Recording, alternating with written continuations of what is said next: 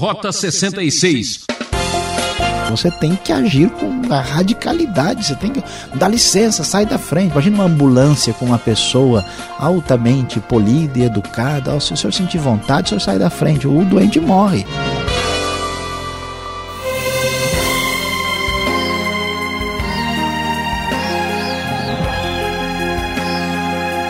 Convido você agora a seguir com a gente pela trilha fantástica do programa Rota 66.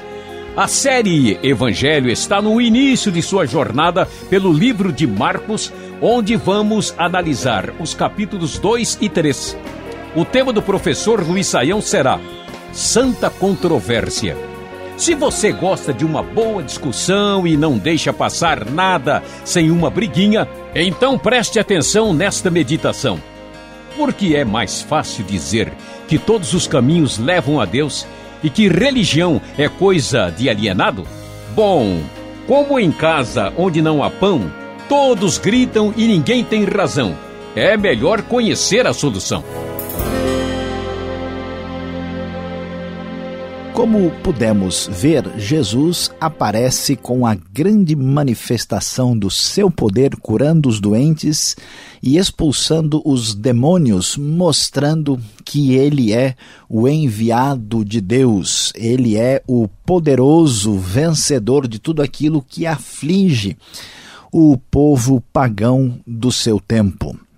E o que vai acontecer agora no capítulo 2 e também no capítulo 3 chama a nossa atenção. Porque, ao contrário de muitos líderes e de outras pessoas religiosas que vêm sempre fazendo uma média com os outros, sempre tentando investir assim numa postura mais política, tentando agradar a todo mundo, Jesus vem seguir a sua missão e convocar os seus discípulos. Então, a grande verdade é que Jesus não está nem um pouco preocupado com o que vão dizer dele. Ele é um verdadeiro líder corajoso, de grande ousadia. E vamos ver quando é que a controvérsia é positiva, quando é que vemos um Jesus controvertido trazendo para nós uma santa controvérsia.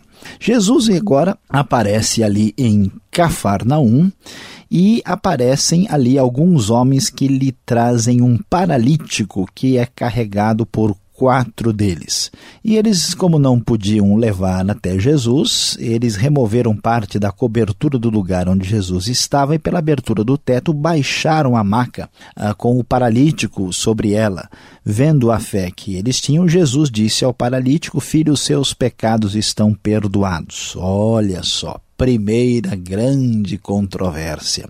Jesus poderia ter sido mais polido, menos controvertido e ter dito: Olha, você está curado, Deus abençoe a sua vida, mas não, ele tocou no ponto principal e disse: Filho, os seus pecados estão perdoados. Na mesma hora, os religiosos mestres da lei começaram ali a remoer aquilo por dentro e dizendo, né, porque esse homem fala assim, ele está blasfemando, quem pode perdoar pecados senão Deus? Assim, Jesus, percebendo que eles estavam pensando sobre isso, ele ainda provoca ainda mais. Que é mais fácil dizer ao paralítico: seus pecados estão perdoados, ou levante-se, pegue a sua maca e ande. Assim, para que vocês saibam que o Filho do Homem tem na terra autoridade para perdoar pecados, Jesus então diz ao paralítico: levante-se, pegue a sua maca e vá para casa. E todos ficaram impressionados, dizendo: nunca vimos nada igual. Jesus quer chamar a atenção de um povo que está afastado de Deus e preso na sua religiosidade. Por isso, ele age em corajosamente, ele vai direto ao ponto e age com uma certa dose importante e expressiva de controvérsia. Pois é, falando em controvérsia, logo em seguida, a partir do verso 13, Jesus convoca um discípulo para segui-lo. Quem é esse discípulo? Imagine só, é Levi, filho de Alfeu, sentado na coletoria. Levi é o mesmo Mateus, assim chamado, o próprio autor do evangelho. Olha só, este Levi era um publicano. Um publicano era uma pessoa odiada porque ele cobrava impostos dos próprios judeus para entregá-los aos romanos que dominavam a nação. Então imagine só como um homem desses era rejeitado, como era visto como um traidor. Pois é, o texto vai dizer que durante uma refeição na casa de Levi, muitos publicanos e pecadores estavam comendo com Jesus e seus discípulos, pois havia muitos que os seguiam. Quando os mestres da lei, que eram fariseus, ouviram isso, ficaram indignados e queriam saber por que, que Jesus fazia uma coisa dessa. Jesus escandaliza. Jesus provoca a controvérsia. Jesus tem a coragem de bater de frente com a hipocrisia religiosa, se associando a pessoas de má fama, pessoas que certamente levariam a sua credibilidade aí a um certo questionamento. Jesus então diz: olha, quem tem saúde não precisa de médico, mas sim o que está doente. Não vim chamar justos, vim chamar ah, os pecadores ao arrependimento. E então prossegue um pouquinho mais adiante.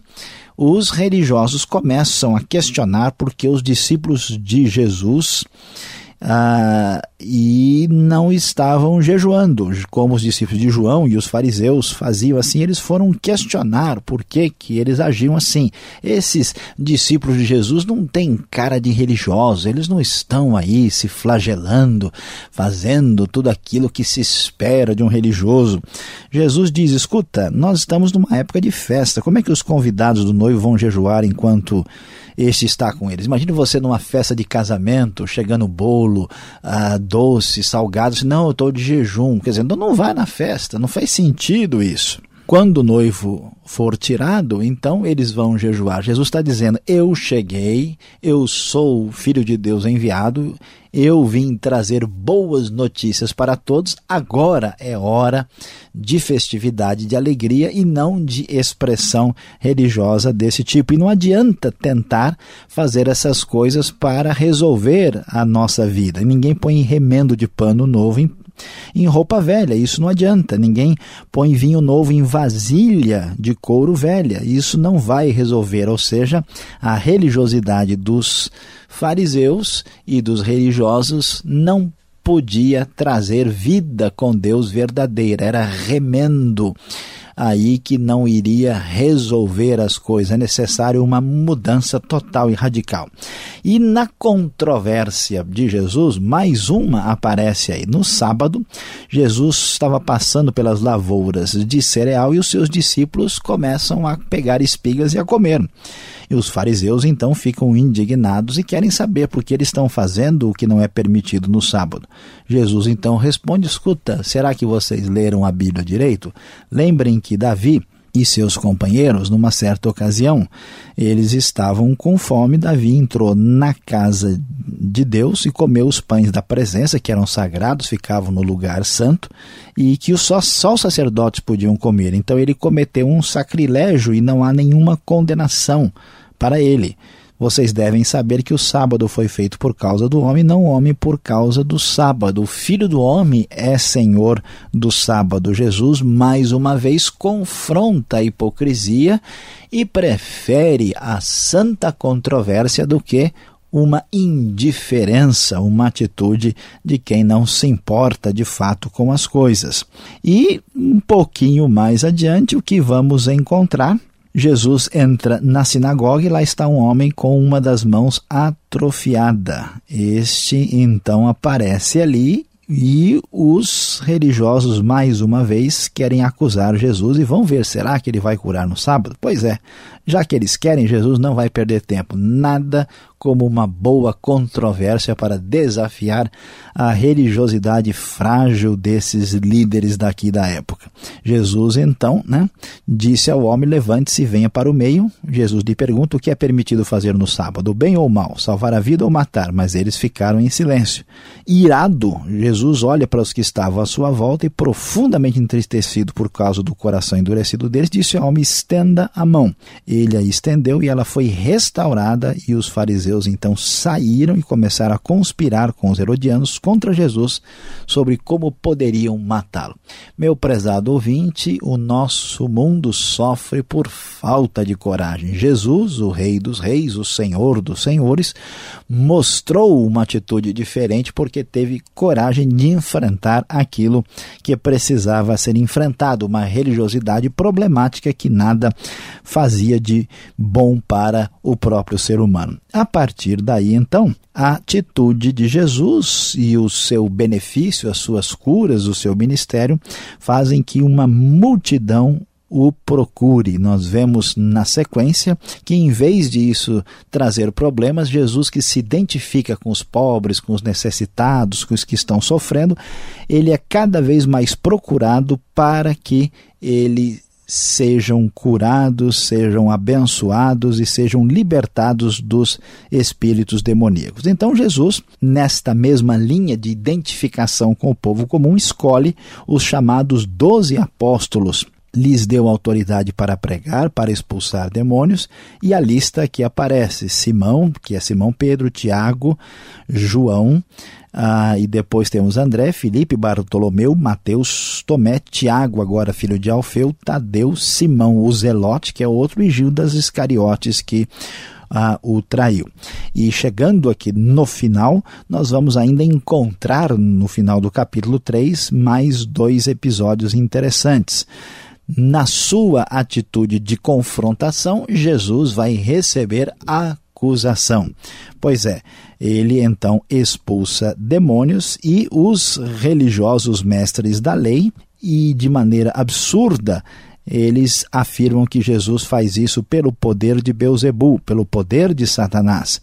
Jesus claramente rechaça, rejeita essa atitude e afirma que isso tem ligação com a blasfêmia contra o Espírito Santo que não terá perdão, porque eles diziam que ele tinha um espírito imundo. E fechamos o capítulo 3 quando nós vemos uh, aqui o texto dizendo que chegaram a mãe e os irmãos de Jesus e ficaram do lado de fora e mandaram chamá-lo.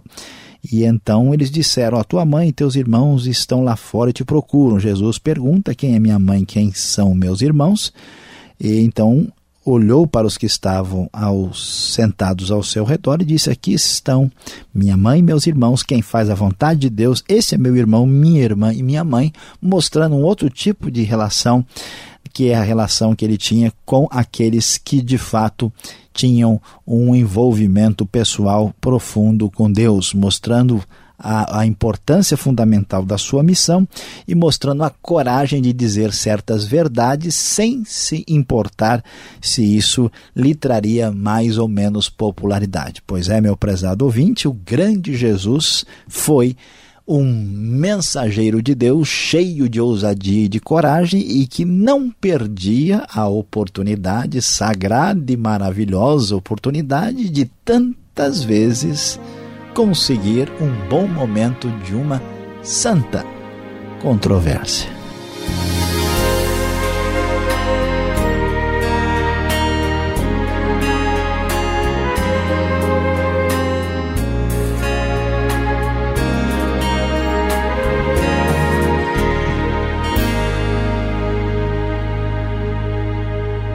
Estamos apresentando o programa Rota 66, o caminho para entender o ensino teológico dos 66 livros da Bíblia.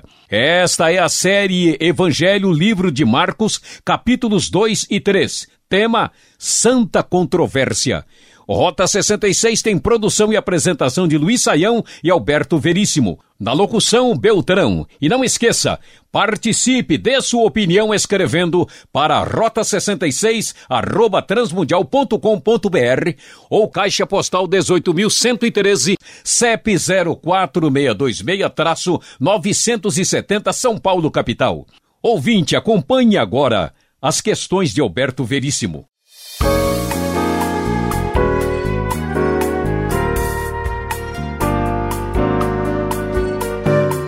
Muito bem, seguimos em frente agora com as perguntas, capítulos 2 e 3 de Marcos. Professor Luiz Saião, por que Jesus fazia questão de provocar, de causar controvérsia?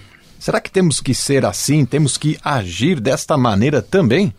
Pastor Alberto, sei que muita gente vai assim estranhar, né? Porque Jesus é descrito como aquela pessoa pacífica, né? Tão bondosa, maravilhosa. Então é assim que se imagina que Jesus faria de tudo para não se envolver num conflito. Mas na grande verdade é que nós não vamos encontrar esta espécie de ensino na própria Bíblia. E a gente vai perguntar, e por quê? Será que Jesus tinha desejo, assim, gostava de ser antipático. Ele era uma pessoa antissocial, ele gostava de arrumar confusão. Que história mais estranha é essa? Pastor Alberto, a verdade é a seguinte: Jesus entrava em atrito, causava controvérsia naquilo que era essencial e fundamental. Todo mundo que tem bom senso faria a mesma coisa. Você não pode ter uma pessoa morrendo de câncer, uma pessoa que tá, foi atropelada, que está lá esvaindo em sangue, e você fala, é, ele tem um problema, vamos tentar ajudá-lo. Você tem que agir com radicalidade, você tem que dar licença, sai da frente. Imagina uma ambulância com uma pessoa altamente polida e educada. se o senhor sentir vontade, o senhor sai da frente, o doente morre. Então, naquilo que era essencial, Jesus pegava pesado, chegava junto, porque nós não podemos agir de maneira diferente. Agora, peraí. Se a gente fala, não, eu vou, eu vou causar controvérsia porque Jesus causou também. Mas espera aí, se você vai arrumar confusão de graça, de bobeira, por questões absolutamente desnecessárias e irrelevantes, aí não, você você está agindo de maneira irresponsável e inadequada. Não tem nada a ver com o exemplo de Jesus. Falando das preferências de Jesus, por que Jesus gostava de envolver-se com pessoas assim socialmente problemáticas, professor. Por que isso? Pastor Roberto, essa é uma questão interessante, né? Quem será que são as pessoas problemáticas? Como é que a gente define, como é que a gente né, é, estipula essa, essa qualificação? É, a questão é que geralmente nós uh, uh, perdemos a referência bíblica de que neste mundo de Deus não tem ninguém melhor do que ninguém todas as pessoas estão numa situação de necessidade e de dificuldade diante de Deus. E o que acontece? Só que alguns, pastor Alberto, eles se disfarçam, eles são mestres né, no, no disfarce e conseguem assim uh, tentar mostrar para todo mundo que eles são pessoas maravilhosas. E isso não é assim. Então Jesus diz: olha, eu só posso ajudar quem de fato se coloca numa posição de ser ajudado. Por isso que eu vim chamar os doentes. Então existe toda uma máscara humana, existe todo um desejo de fazer de conta que se está bem quando não se está bem. É igual aquela pessoa teimosa que só resolve ir no médico na hora que não dá mais jeito. Por isso, Jesus vai confrontar os religiosos hipócritas do seu tempo, que no fundo eram pessoas tão necessitadas como os supostos problemas sociais daquele tempo. A grande verdade, pastor Alberto, é que a pessoa pode disfarçar. No fundo, no fundo, todo mundo precisa de Deus de igual modo. Agora, Jesus ele tem assim uma atitude até certo ponto chama atenção. Ele criticou o jejum aqui nesta passagem do capítulo 2 de Marcos. O jejum deve ser praticado ou não deve ser praticado? E o que isso tem a ver com o remendo novo que aparece no texto? É, é interessante, né? A gente observa aí que Jesus de fato a critica o jejum aqui. Agora a pergunta é por que que Jesus está criticando o jejum aqui. A questão não tem a ver diretamente com o jejum. O problema é que no contexto religioso da época de Jesus, o jejum começou a, a, a ser uma, uma prática religiosa que não estava atingindo o efeito desejado por Deus. As pessoas jejuavam para parecer para os outros que jejuavam, eles jejuavam para merecer o favor de Deus, como se fosse uma espécie de troca para com Deus, e era assim uma demonstração de tristeza. Jesus disse: Olha, eu cheguei para trazer boas notícias. Então, fazer jejum por fazer jejum não faz sentido. Não vocês não devem agir assim dessa maneira. Uma pessoa hoje pode jejuar. O que ele não pode é achar que o jejum lhe concede uma superioridade espiritual sobre os outros e nem entender que o reino de Deus consiste nesse tipo de prática. Jesus não concorda com este modelo de religiosidade. Olha, diz o ditado que com amigos desses tipo eu não preciso de inimigo. Como pode a própria família de Jesus achar que ele estava fora de si, conforme aqui o verso 21 do capítulo 2? Pois é, pastor Alberto, a gente estava falando aqui, né, que Jesus claramente demonstra aí uma atitude diferente do que se esperava. Jesus arruma controvérsia. Bom, controvérsia que é controvérsia, não pode deixar a família de fora, né? Claro. Jesus também vai agir de forma a não permitir nem que a sua própria família entenda adequadamente qual é o seu propósito. A sua família estava entendendo as coisas de maneira indevida, de maneira inadequada. Os familiares de Jesus tinham uma perspectiva semelhante às outras pessoas, mostrando que Jesus veio com uma missão divina, nada foi combinado, que os seus próprios familiares tiveram dificuldades de entender quem era de fato o próprio Jesus. Então você aí que nos ouve, às vezes você fala, puxa, eu tenho dificuldade, não consigo entender bem, parece que Jesus para mim é complicado, não esquente a cabeça não. Os familiares de Jesus tiveram a sua dificuldade. Bom, sendo assim eu me sinto mais à vontade agora. E o que podemos dizer dos doze apóstolos que aparecem aqui no capítulo 3, como se fosse assim a grande seleção sendo anunciada, né? Pois é, pastor Alberto, essa questão dos apóstolos ela é interessante. O apóstolo ele era uma espécie de enviado especial do seu tempo, né? Na, no tempo, nos tempos bíblicos se escolhia, né, uma pessoa uh, para ser uma espécie de enviado especial de um rei, por exemplo. E aqui nós vamos encontrar uh, Jesus escolhendo homens comuns, homens do povo, e eles são escolhidos como esses enviados especiais revestidos de autoridade, inclusive, né, para expulsar os demônios, para curar as doenças nessa missão apostólica. É importante destacar que isso nos lembra né, os doze de uma maneira assim particular. São doze tribos de Israel. O número 12 tem uma ligação na, na linguagem simbólica bíblica. Né? 12 é 3 vezes 4. 3 é uma referência a Deus, 4 é uma referência ao mundo. O mundo tem quatro cantos na linguagem bíblica, então faz uma referência à ação de Deus no mundo. E esses doze apóstolos, na condição de apóstolos de Jesus, eles não são ah, substituíveis. Nós não podemos ter mais apóstolos como nós tivemos os doze inicialmente. Jesus mostra mais uma vez a sua identificação com pessoas comuns e dá início a um discipulado que vai permanecer é, com força né, até os dias de hoje. Bom, e depois desta aula que você está acompanhando, o que de melhor pode ficar para você? Acompanhe.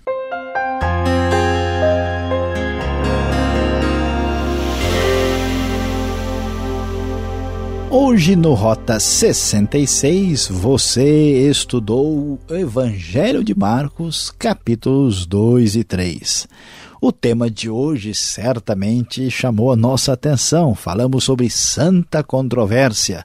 Vimos que Jesus não foi exatamente aquele tipo de pessoa assim socialmente tão pacífica que agradou a todo mundo e deixou todas as pessoas satisfeitas. Não, Jesus confrontou os erros do seu tempo, os erros religiosos, as posturas incoerentes, especialmente daqueles que supostamente eram detentores uh, da religiosidade dos seus dias. Pois é, meu querido ouvinte, você certamente às vezes fica chateado porque parece que falta gente nesse mundo que tenha fibra, que tenha coragem, que confronte o mal e parece que, infelizmente, em muitos casos, o perverso ditado que todo homem tem seu preço se manifesta com força na nossa sociedade. Mas graças a Deus, pelo exemplo do nosso Salvador Jesus e por aqueles que andam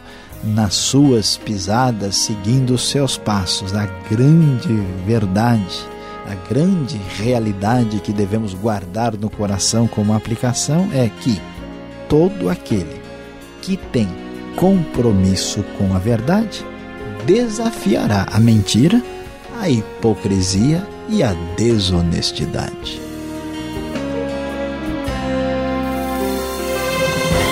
Que pena, o Rota 66 de hoje vai ficando por aqui, esperando você nesta emissora e horário para a continuação deste estudo. Vamos descobrir juntos os mistérios da fé. E não esqueça, visite o site transmundial.com.br. Esta é mais uma realização transmundial. Deus o abençoe e até o próximo Rota 66.